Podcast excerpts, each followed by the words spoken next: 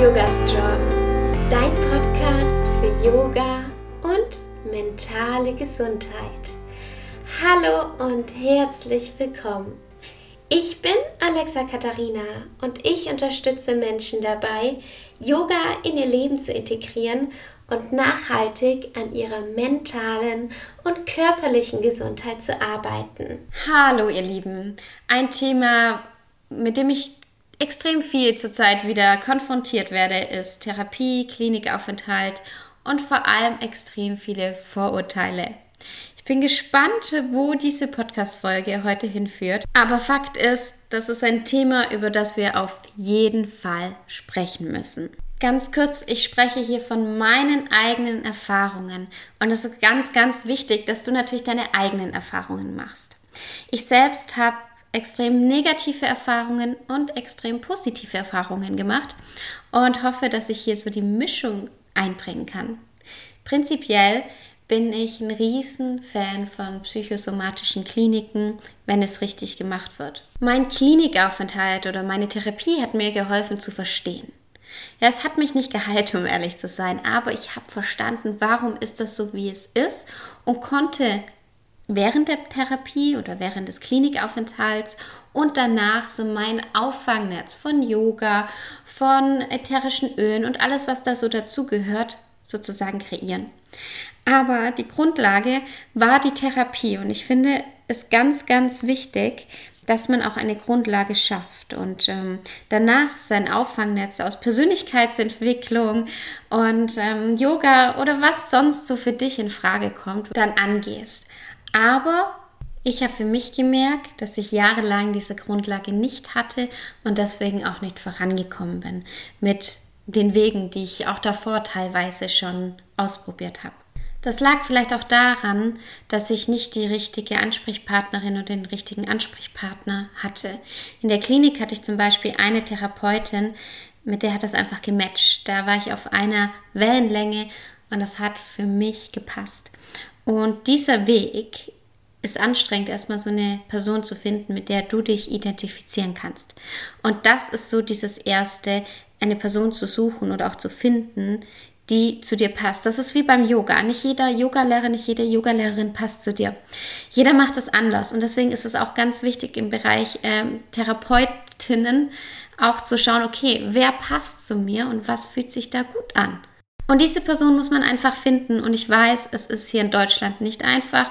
Und ich weiß auch, die Plätze sind begrenzt und genau das macht es uns schwer, ähm, gerade in einen Therapieplatz zu bekommen. Ich selbst habe auch äh, teilweise sehr, sehr lang gewartet und deswegen oder hatte teilweise keinen Therapieplatz bekommen. Deswegen ist es ganz, ganz wichtig, sich da frühzeitig auf die Suche zu machen. Und wenn du sagst, es ist akut, gibt es wirklich auch Kliniken. Es gibt verschiedene Anlaufstellen, an die man sich wenden kann, wo man sich mehr Informationen holen kann. Wo kann ich denn was jetzt machen? Eine Aussage, die ich gestern gehört habe, die mich die ich schon öfter gehört hat und die mich so zum Nachdenken gebracht hat, war, dass die Person zu mir gesagt hat, bin ich denn krank genug?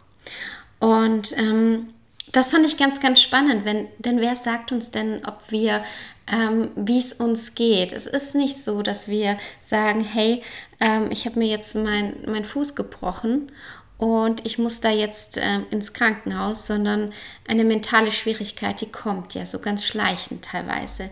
Und wenn du merkst, dass das deinen Alltag beeinträchtigt, dass das dein Wohlbefinden beeinträchtigt, dann ist es ganz, ganz wichtig, dass du dich um dich kümmerst. Und es gibt nicht ein, oh, ich, du musst jetzt das oder das haben oder sein oder sonstiges. Ich finde, davon sollten wir uns allgemein lösen. Wenn du merkst, hey, ich fühle mich nicht mehr so, wie, wie ich es möchte, dann hast du natürlich die Berechtigung, nach dir zu sorgen. Immer. Ja, es geht hier, es ist hier kein Battle, okay, wer, wer ist hier am eingeschränktesten oder so. Ja, du hast das, das Recht, dir Hilfe zu holen und das ist ein ganz, ganz toller Schritt. Was ich auch gehört habe und schon öfter und was mich so ein bisschen traurig stimmt, ist dieses, was denken denn dann die anderen von mir? Erstens, du musst nicht öffentlich darüber reden wie ich. Musst du nicht. Wenn du dich danach fühlst und du es mit Leuten teilen möchtest, dann kannst du es tun. Zweitens, es ist so, wenn Leute dich nicht wertschätzen oder dich von, sich von dir abwenden, wenn du in die Klinik gehst, wenn du eine Therapie machst, dann sind das nicht deine Leute. Dann sind das nicht die Leute, hinter denen du ähm, stehen kannst, beziehungsweise die für dich da sind, in den Situationen, in denen du sie brauchst. Und das ist in Ordnung. Es ist super interessant, seitdem ich so offiziell darüber spreche, melden sich bei mir ganz viele Leute, die so sagen, hey Alexa, da habe ich schon Erfahrungen gemacht und jenes. Und ganz ehrlich, ich kenne keine Person, die nicht entweder eine Person kennt, die, der es einfach mental nicht so gut geht oder aber selbst damit in Berührung gekommen ist.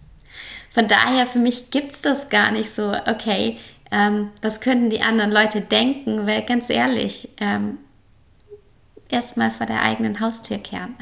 Also jetzt mal ganz, ganz ehrlich gesagt, ähm, warum, was gibt Ihnen das Recht, über mich schlecht zu denken? Wenn, dann soll sie es tun, ich erfahre es eh nicht, ehrlich gesagt. Und auf der anderen Seite, ähm, ja, weiß ich, dass wenn Leute sich darüber aufregen oder schlecht denken, dass es ganz, ganz, ganz oft, eigentlich immer mit ihnen zusammenhängt, dass sie da ein Thema haben und nicht mit mir. Meine Erfahrung mit der psychosomatischen Klinik ähm, war ganz spannend. Das war natürlich nicht alles toll, denn wenn du in der Klinik bist, ist es, ist es anstrengend. Du musst dich an gewisse Abläufe halten und manche Sachen machen Spaß, manche machen nicht Spaß. Die meisten machen erstmal nicht Spaß, um ehrlich zu sein. Aber es ist total spannend, da dahinter zu gucken und auf diesem Heilungsweg zu sein und Gleichgesinnte zu, zu treffen das ist auch so ein Vorurteil, was ich ähm, super spannend fand. So, hey, das sind doch nur Leute, die Psychos sind oder was weiß ich, was man da immer hört. Ne? Was heißt eigentlich Psycho? Ne? Aber es gibt ja Menschen mit ähm, psychischen Erkrankungen. Ähm, auf jeden Fall ähm, bin ich da dann hingegangen und hatte natürlich auch Vorurteile und ich habe so viele nette Menschen kennengelernt. Als ich in der Psychiatrie hier war, wirklich nur um mir das anzuschauen, da war es schon in der geschlossenen Abteilung so, dass, dass es so war, bisschen wie im Film. Aber in den Kliniken, wo ich war, wo ich dann wirklich untergebracht wurde, da war das nicht so. Alles, was wir hier im Fernsehen sehen, dieses, okay, dann läuft da jemand vorbei und schlägt die ganze Zeit mit, der Kopf gegen, mit dem Kopf gegen die Wand oder so. Ganz ehrlich, das habe ich niemals gesehen, solche Sachen. Ja, und ich habe mich auch mit vielen Leuten unterhalten und die, die in der psychosomatischen Klinik waren, die, die waren nicht unter lauter so Leuten, wo du dir denkst, hier, ähm, oh Gott, wo bin ich denn da? Sondern ich habe vor allem in der psychosomatischen Klinik ganz tolle Menschen kennengelernt, mit denen ich heute noch Kontakt habe, die in die Persönlichkeitsentwicklung gegangen sind, die einfach so stark sind, die einfach teilweise Dinge erlebt haben oder Umstände hatten, wo sie extrem rauswachsen mussten und extrem starke Persönlichkeiten sind. Und ja, wo ich sehr, sehr dankbar bin, dass ich diese Kontakte auch habe. Von daher finde ich immer ganz, ganz wichtig zu sagen, dass man das nicht so über einen Kamm scheren kann, okay, das ist jetzt so oder so. Jeder macht da seine eigenen Erfahrungen, aber du darfst mitbestimmen. Und das war mir ganz, ganz wichtig. Ich habe nämlich war in einer Klinik, wo ich nicht bestimmen konnte, in einer Kinder- und Jugendpsychiatrie, wo Dinge gemacht wurden, über die ich nicht bestimmen konnte und die ich nicht wollte. Und ähm, das hat mir extrem viel Angst gemacht. Und ich stand damals in der Klinik und ich habe mich ja für mich da entschieden. Und ich hatte davor schon von der Klinik positive Erfahrungsberichte. Es war eine psychosomatische Klinik. Und ich stand da und habe einfach nur geheult, weil ich so Angst hatte, dass das wieder passiert. Und ich habe mir aber gesagt, hey, wenn ich das nicht versuche und ich ähm, da meinen Weg gehe, dann kann ich das auch nicht herausfinden. Und ich habe so positive Erfahrungen gemacht. Zum Beispiel, ich habe ja eine Traumatherapie da auch gemacht und ähm, habe dann auch Medikamente bekommen und habe dann zu dem Psychiater, der, sie hat Therapeuten, ganz tolle, und ein Psychiater, das war ein, ein Mann, der hat... Ähm, hat mir hat mich medikamentös eingestellt und ich habe zu ihm gesagt, ich verstehe das, weil ich hat, war da sehr tief drin und aber ich möchte das nur so und so lange. Und ich möchte, solange ich hier drin bin, noch rauskommen von da. Ich möchte das, ich möchte gewisse Medikamente nicht und ich möchte anschließend ähm, komplett medikamentenfrei sein, so schnell wie möglich. Und dann habe ich das mit ihm gemeinsam abgestimmt. Ich habe das gesagt und ähm, er ist auf mich eingegangen und hat gesagt, ja, dann machen wir das so und so. Und wir haben ein bisschen verhandelt, weil ich natürlich von jetzt auf gleich dann gern gesagt habe, okay, dann machen wir da die Traumatherapie, das so und so lange und dann ähm, setzen wir das ab und gut ist. So geht es natürlich nicht, denn ähm, man muss das langsam absetzen und ähm, wir haben dann aber unseren Deal gefunden, der für mich genauso in Ordnung war wie für ihn. Und was ich damit sagen möchte, ist, dass, dass es eine wunderbare Chance sein kann. Und ich finde es so stark, wenn Menschen entscheiden, für sich selbst einzustehen und etwas für sich selbst zu machen. Wenn ihr möchtet, kann ich euch auch gerne noch einen Erfahrungsbericht ähm, hochladen und ein bisschen erzählen, wie denn der Therapiealltag ablief in der Klinik, was ich da so gemacht habe und was cool war, was ich nicht so spannend fand. Ähm, ja, wie das war. Zum Beispiel kam ich auch mit einer ähm, Therapeutin überhaupt nicht klar. Ich fand die einfach unhöflich, fand die echt uncool und ähm, habe sie dann einfach in der Therapie gewechselt und das war auch kein Problem. Bin halt einfach nicht mehr in die eine Gruppentherapie gegangen und ähm, ja, hatte dann eben, habe mir das rausgepickt, was mir gut getan hat. Vielleicht auch ganz spannend. Ja, ein anderer Punkt, den mit über den ich auch immer sehr gerne spreche, denn mir hat es damals niemand gesagt und darüber öffentlich zu sprechen, mm, darf ich eigentlich auch gar nicht so sehr. Aber mh, mm, wenn du eine Therapie anfängst, dann ändert sich für dich ganz viel auf dem Papier. Das bedeutet, wenn du noch nie irgendwas ähm, mit Therapie, mentaler Gesundheit gemacht hast, ähm, dann kriegst du in deine Krankenakte ein Zeichen rein. Und das kann, das steht mir zum Beispiel jetzt extrem im Weg. Das kann dir Probleme machen mit verschiedenen Versicherungen, mit einer Verbeamtung zum Beispiel und so weiter und so fort. Deswegen empfehle ich dir immer davor, diese Dinge anzugehen. Wenn du da mehr Interesse hast und sagst, hey, bei mir ist das jetzt der Fall, schreib mich gerne an und ich schicke dir da einfach ein paar eine kleine Checkliste nach den Dingen du eben schauen solltest davor, ja, ähm, damit du eben einfach vorsorgst. Denn ich bin mir sicher, dass es für jeden Menschen hier draußen extrem wichtig ist, nach sich selbst zu schauen.